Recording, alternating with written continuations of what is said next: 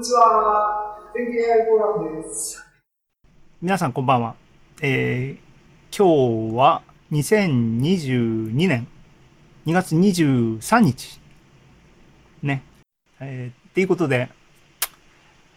本メインの AI フォーラムのメインの話に入ります。7時51分。で、えー、ね、ネタは困った時の、困った時の最近の話題からっていうのは僕がいつも逃げる手ですけども、今日は困った時のカグル。ね。久しぶりに、実際問題、久しぶりにカグルなんか面白いのないのかなと思って見に行ったんですね。で、面白いのっていうセンスはね、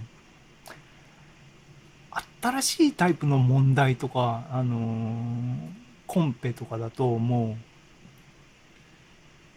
そ、その状況をマスターするのがなんかもう、すごい大変で、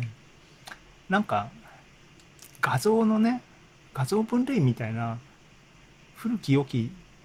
あの、馴染みのある問題とか、あと画像だったら眺めてるだけで楽しいとかね。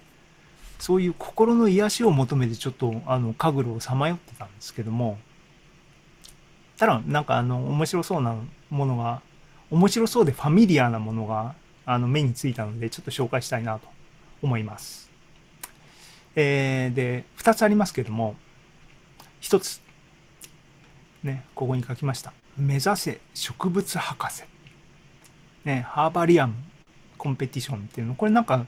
見たことあるなっていう記憶がありまして。でもね2022これ多分数日前かなえー、見たんですけどもこれあの同じやつあったやんっていう話ですね。ちなみにこれは賞金かかってません。なんでのどかに牧歌的にそれこそね映像をめでながら楽しむタイプのコンペティション。あの学会と連動してるやつですね。あの僕詳しく知らないですけども。あとデータの提供がニューヨークアーバトリアムかなんあメディエートなんかあれですねあのボタニカルガーデン主催ですね です。で、えっ、ー、と、まだまだ3ヶ月ありますが、タイムラインね。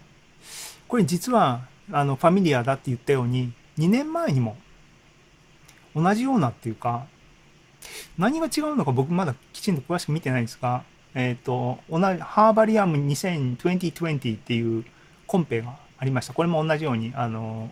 コミュニティコンペですけどもこの時は EDA ぐらいまでは僕やったんですね。うん、映像も綺麗だしどんなんかなと思って。なんでそこの部分を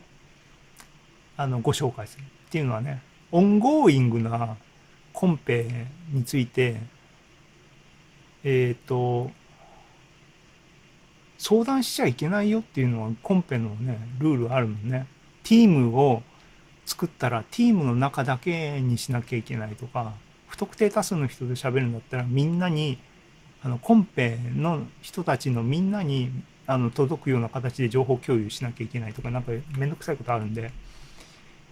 お話は2020年のハバリアムの話にあの限定させていただきますが、この時の、多分ね、今、今回のパッと見た時にルールが、ルールっていうか、分類課題なんだけども、分類のターゲットが多分2022は絞られているんじゃないかなっていう、1万5000クラス、カテゴリーとかって書いてあって、だと思いますが、2020年のやつは3万超えのカテゴリー分類のタスクでした。で、えっ、ー、と、何っていうと、えっ、ー、とね、ハーバリアムっていうのは、どういう意味だっけ？植物学か？違う、標本か？なんか、あの、ググってください。僕。ね、で、画像見てわかるように、標本画像がサンプルなんですね。で、生物は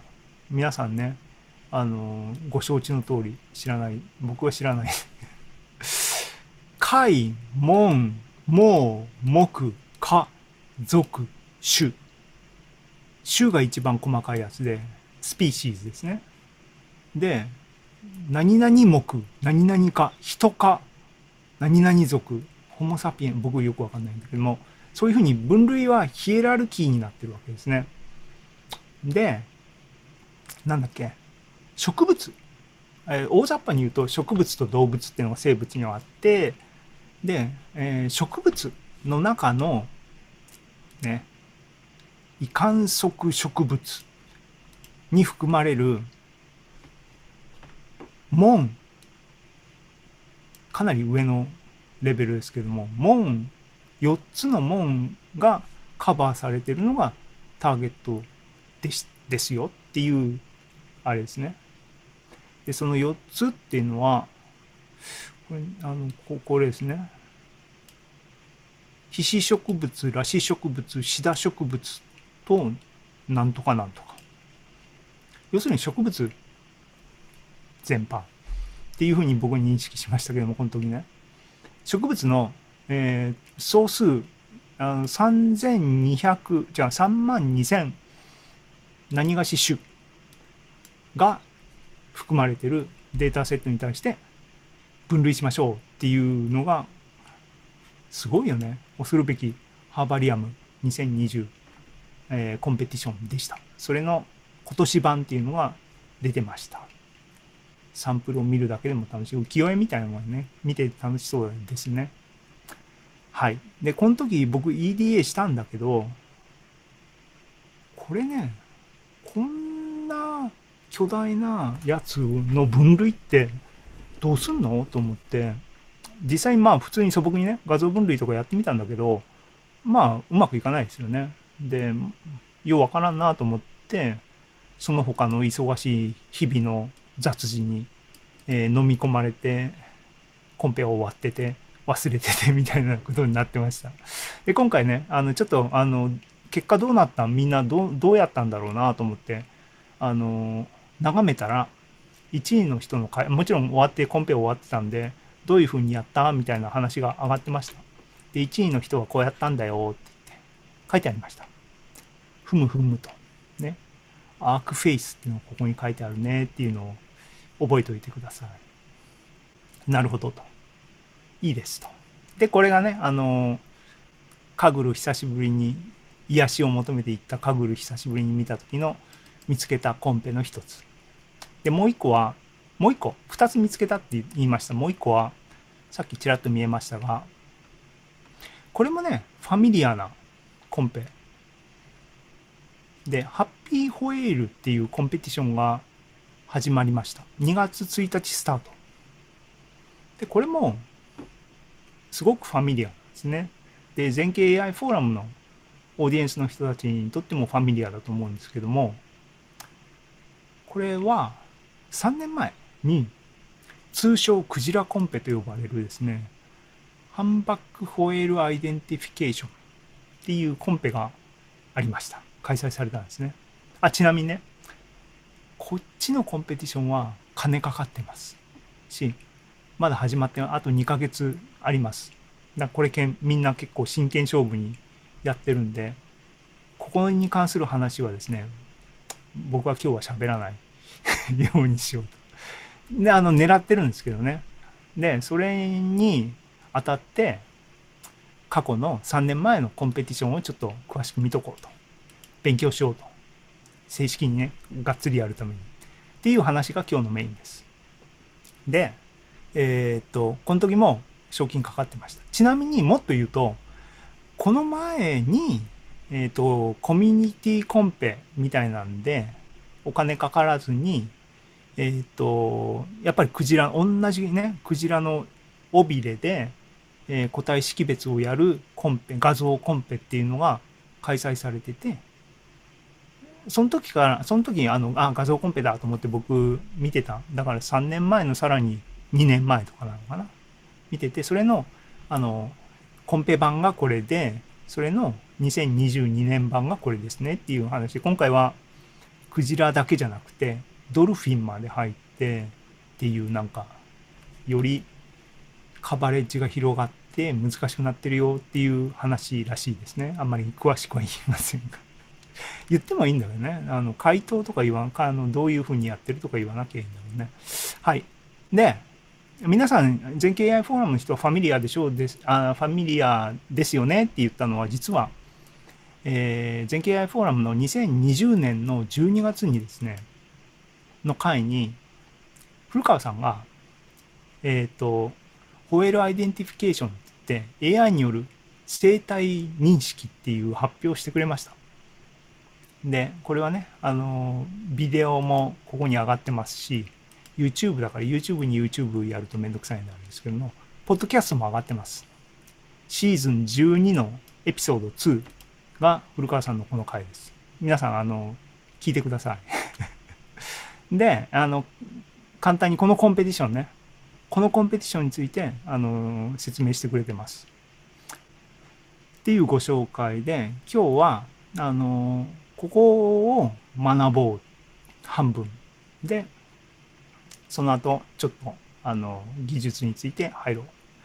えー、ね、古川さんの話聞いたときに、ふーんと思ってて、実際に腹落ちしてないんですね。なんで、今回ね、ここを狙ってる いやね、あの僕はカグルは勝てないっていうかカグル勝負するタイプの勝負師じゃないんで